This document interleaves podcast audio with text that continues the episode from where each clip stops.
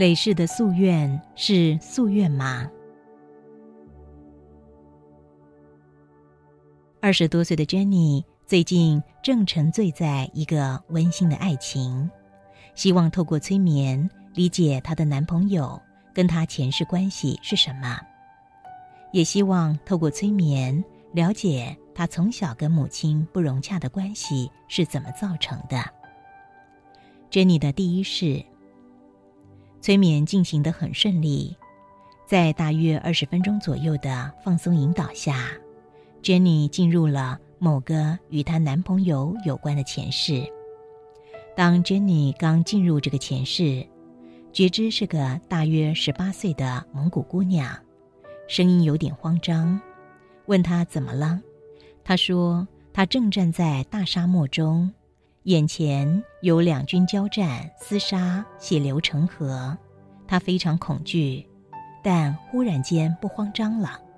问他为什么，他说：“有个骑士骑着马把他救离了战场。”问他这个人是谁，他说：“这个人就是本市追求她的男朋友，她在该市跟这个男生结为连理，过了幸福的一生。”也觉知本是男友要跟他续前缘，在催眠引导下，Jenny 结束该事后转入另一世，在另一世出警，Jenny 在一个古代宫殿中身着宫女装，她觉知正跟某个宫女卷入了宫廷斗争之中，而跟这个宫女用刀对阵厮杀，厮杀中。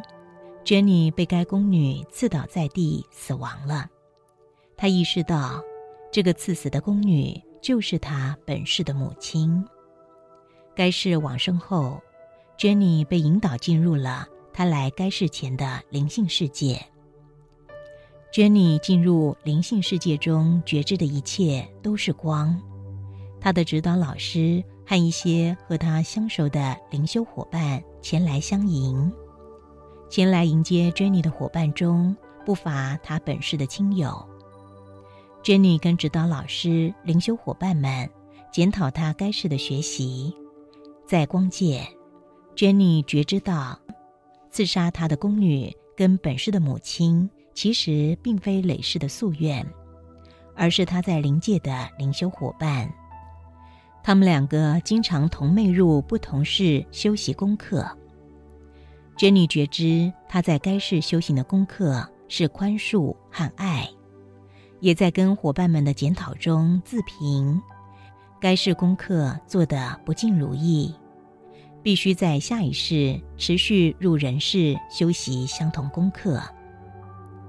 珍妮回醒后，觉知面对仇恨最好的态度，不是竖起一堵墙，不是以牙还牙。而是以宽恕心化解仇恨，在这个觉知下，他对本是母亲幼年对他的欺凌开始有了柔软的态度与接受。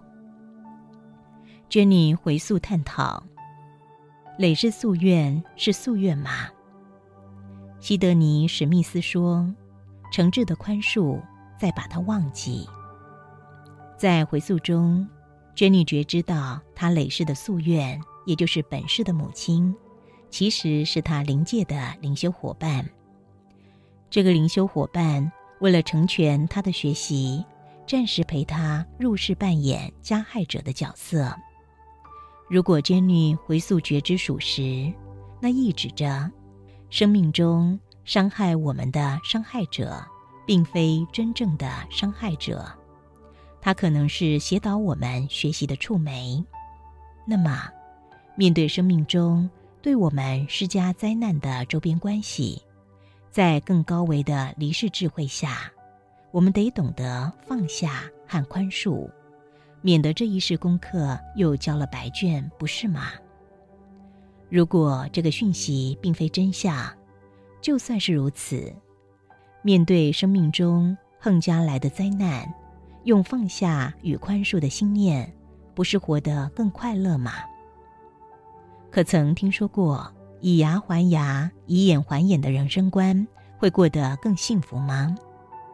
无怨的人生是平静喜悦的，而宽恕则是走向幸福的秘密。在第二次世界大战，德国纳粹基于优生学对犹太人存在歧视，残杀了几百万个犹太人。很多当时年轻纳粹亲手残酷地挖坑埋葬犹太人，打开瓦斯毒杀犹太人。二战后，当时幸存的犹太人亲见亲友被残杀，心中带着对生命的恐惧与痛苦。而另一方，当时残杀犹太人的年轻纳粹也未能幸免。他们多数在战后天凉发现，心中带着悔恨和自责，直到老年，他们脊背上仍然背负着悔恨的十字架。二战促成的两个伤痛族群，引发红十字会的关切。为了协助他们放下伤痛。红十字会就刻意的安排这两个族群见面的机会。两方刚见面的时候，一位年老的纳粹站了起来，细诉着在年轻无知下犯下的滔天罪行。他一边诉说，一边哭泣着。当他哭泣不能自己的时候，犹太族群中有一位年迈的白发老妇走了过去。轻拍着这个老纳粹的背，对他说：“没关系，我原谅你。”当这一幕出现时，瞬间整场弥漫着感动、宽恕和爱。两个族群同时间释放了伤痛。人活在世间，总希望这个世界不再分裂，圆融有爱。然而几千年来，人总是不断的创造各种分裂，经验着痛苦。人们懂得放下仇恨吗？放下仇恨当然有方法，但不是透过制度、教条、道德规范，或者是言行律法。它唯一的方法就是升起心灵深处的宽恕、爱和慈悲。慈悲是宇宙根源的最大秘密。然而。人们懂得学习宽恕和爱吗？面对生命横逆，要怨恨好容易，它就像呼吸般如此的自然。但宽恕多么难，我们如何宽恕呢？学习宽恕不是透过意志力强迫自己，强迫下的宽恕是伪装的慈悲。如何能真正的宽恕呢？您必须先懂得放下是非善恶的执着与判断。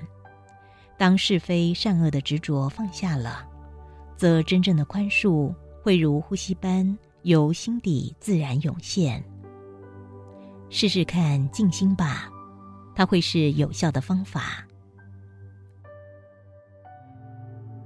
谈人生的蝴蝶效应。佛心佛语有句话。时间长流上没有尽头，只有十字路口。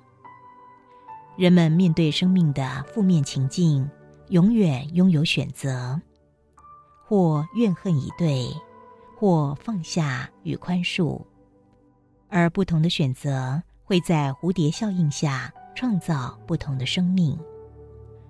什么是蝴蝶效应？蝴蝶效应。是美国气象学家洛罗兹提出的气候理论，他是怎么发现的呢？一九六三年，美国气象学家爱德华诺顿罗伦兹，他利用电脑来预测气候。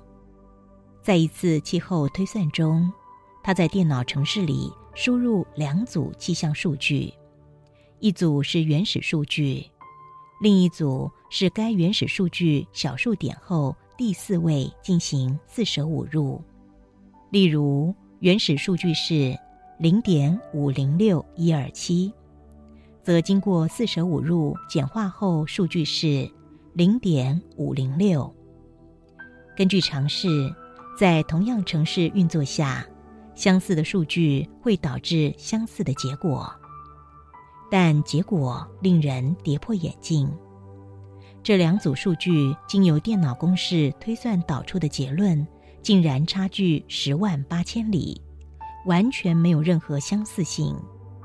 在一九六三年，罗伦兹提出著名的蝴蝶效应。他说，在动态系统中，事物发展的结果对初始条件极具有敏感的依赖性。初始条件微小的变化，能带动整个系统长期巨大的连锁效应。罗伦兹举例描述蝴蝶效应。他说，一只南美洲亚马逊河流域热带雨林中的蝴蝶，偶尔扇动几下翅膀，可以在两周以后引起美国德克萨斯州的一场龙卷风。提示一个生命的秘密。如果佛家讲的一切唯心造属实，它意指着我们的心念创造了我们想经验的世界。愿意试试看，利用慈悲心念展开人生的蝴蝶效应吗？